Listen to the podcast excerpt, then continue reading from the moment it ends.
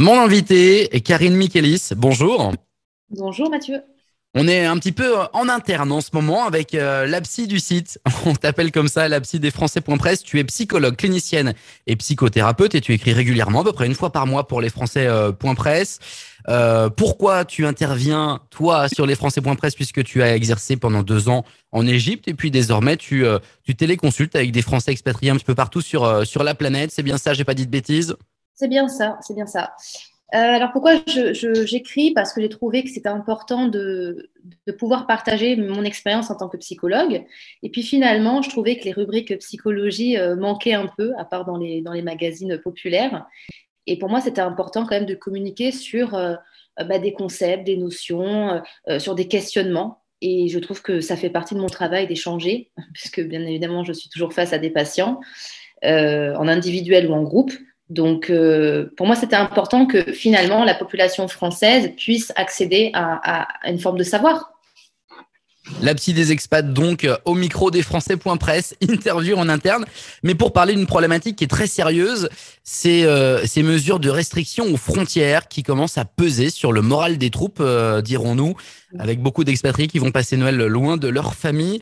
Euh, Karine, est-ce que les Français expatriés dépriment avec ces mesures de restriction aux frontières? Alors, déprime, je pense que ça a été vraiment les premiers temps euh, en termes de déprime. Là, aujourd'hui, il y a quelque chose qui s'installe, qui s'est instauré depuis un moment. Donc, euh, si tu veux, comme toute pathologie, il y a une forme de déprime et puis il y a quelque chose ensuite qui s'installe. On n'est plus sur, je dirais, une fatigue, une lassitude. Euh, savoir que quelque chose est constamment là, euh, n'est plus que là d'ailleurs, et qu'il n'y a pas de fin. En tous les cas, qu'on ne peut pas savoir quand est-ce que ça se finit. Et ça, c'est plus compliqué. La déprime, elle y est, mais elle a laissé place à autre chose aujourd'hui. Elle a vraiment laissé place, je pense, à la lassitude et au découragement. Lassitude et découragement, ce sont les deux mots pour euh, définir le moral des expats? Je crois que c'est les expats, euh, les Français expatriés, effectivement, parce qu'ils ne peuvent pas toujours rentrer dans leur pays, parce que quand ils rentrent, ils sont face à des mesures ben, qui ne vivent peut-être pas à l'étranger, qui ne comprennent peut-être pas. Euh, et là, je fais une parenthèse, mais les Français en France ne comprennent pas forcément les mesures. Donc, imagine quand on habite ailleurs, quand on est habitué à autre chose, c'est quand même assez surprenant. La lassitude, oui, la lassitude, elle est, compliquée. Euh, il y a beaucoup de choses qui se répètent. Euh, c'est difficile de pouvoir passer à autre chose. Euh, c'est difficile de pouvoir accepter. C'est difficile de pouvoir faire un deuil. C'est difficile de pouvoir voilà, élaborer autrement. Et donc, il y a vraiment moralement une fatigue qui s'installe. Donc, sur le plan moral et psychique, bien évidemment, et sur la situation sociale en général. Est-ce qu'il y a, euh, mis à part ce phénomène de lassitude qui est spécifique à la Covid-19, mais euh, tu le disais très très bien, en fait, on est en train de quitter le spécifique et le spécifique est en train de devenir une habitude et c'est ce qui est euh, à la fois dangereux et inquiétant. Est-ce qu'il y a d'autres pathologies ou problèmes spécifiques aux expatriés en termes psychologiques? Alors euh, là, c'est vrai qu'avec cette euh, difficulté, cette situation sanitaire, si tu veux, tout ce qui pouvait être lié aux problématiques liées aux expatriés, enfin l'expatriation en général, euh, est un peu étouffé. maintenant, si on revient aux problématiques liées à l'expatriation, il y en a, mais je te dirais que le monde bouge beaucoup, les gens bougent beaucoup aujourd'hui. même au sein même d'une société, hein. on, ne garde plus un travail comme on le gardait, etc. Donc, quelque part, il y a tout le temps du mouvement. Et ce qui était lié à l'expatriation, c'était les, problématiques liées au mouvement.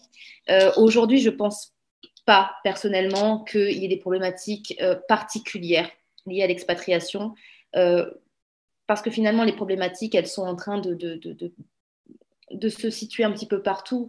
C'est-à-dire que les problématiques qui étaient liées à l'expatriation, l'isolement, la solitude, etc., ce sont des choses qu'on peut retrouver au sein même du pays aujourd'hui parce que socialement, il y a quelque chose qui s'est euh, euh, qui s'est créé, qui s'est monté, qui fait barrière.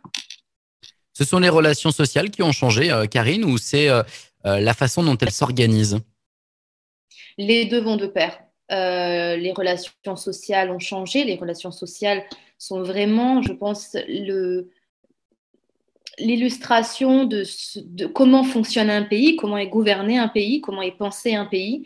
C'est vrai que on est de moins en moins responsable dans le nôtre. D'ailleurs, dès qu'il y a une notion de responsabilité, on n'est plus dans une, dans une notion de victimisation que de responsabilisation.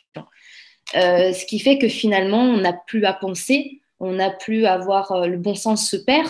le problème, c'est que si on pense plus et que le bon sens se perd, on fonctionne de façon très automatisée.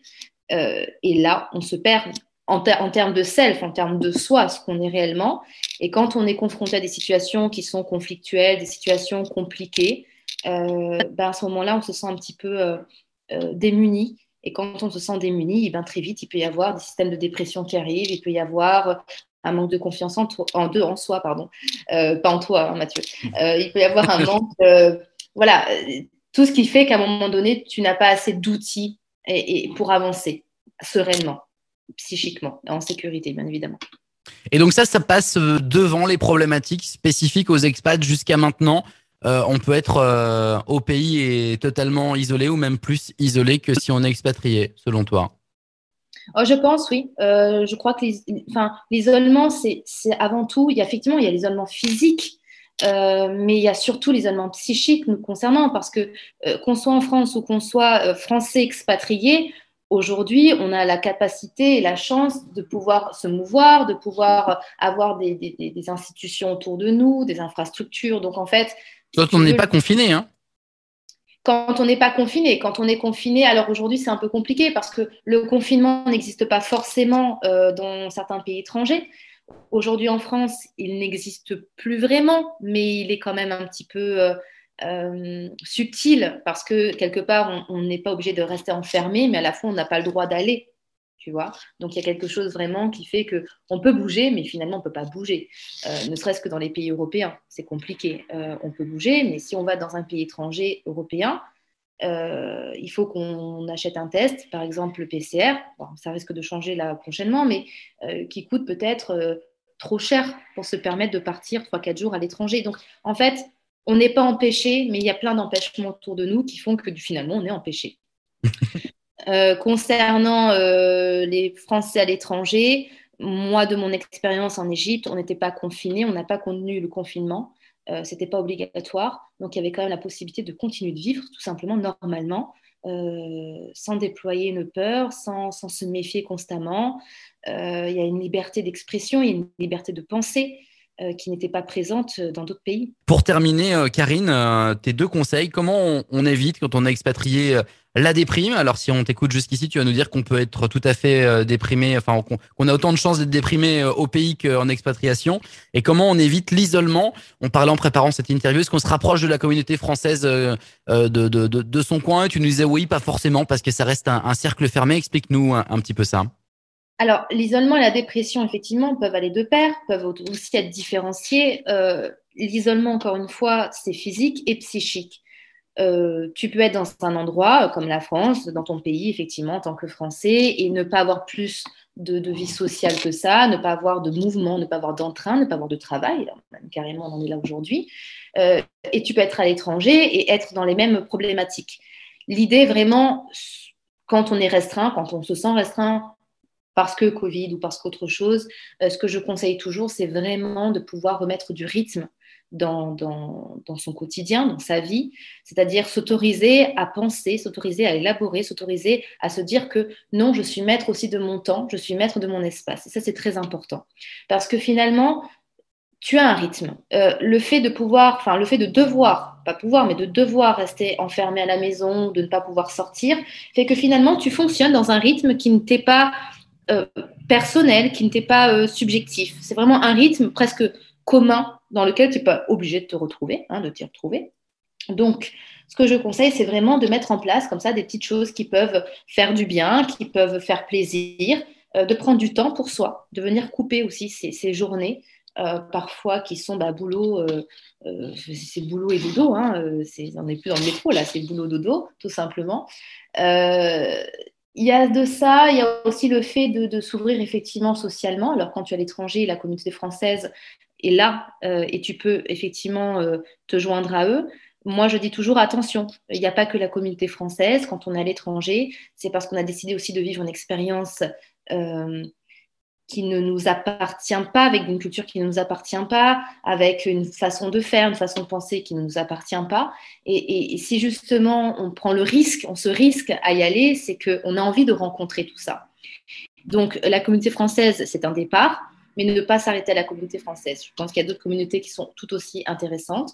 Et puis, effectivement, il y a le culturel, il y a euh, le savoir-vivre, le savoir-faire euh, de, chaque pays où on est expatrié, qui est quand même indispensable parce que si tu dois rester 2, 3 ans, 5 ans dans un pays, il va peut-être falloir savoir comment il fonctionne.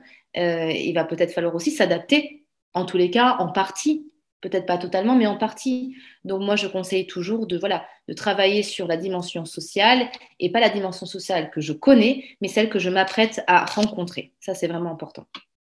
Merci pour tes bons conseils, Karine, Karine Michaelis. La psy du site lesfrançais.press qui écrit une fois par mois sur notre support. Et puis, euh, bah, à part ça, psychologue, euh, clinicienne et psychothérapeute. Quand je dis à part ça, c'est que ton activité principale. Tu reçois, tu consultes en téléconsultation, donc, avec vraiment des clients partout sur la planète. Hein. Ah, là, c'est des francophones, des francophones, beaucoup de français et quelques francophones qui sont partout. Hein. J'ai vraiment des, fuseaux horaires très très différents. Euh, ça peut être euh, la Corée, comme j'ai, ça peut être les États-Unis, ça peut être l'Égypte, ça peut être euh, vraiment partout. Il n'y a, pas de, il a pas de limite. N'oublie pas de te garder un temps pour faire dodo quand même. oui, oui, oui, oui j'essaie. Merci Karine, à bientôt. À bientôt Mathieu.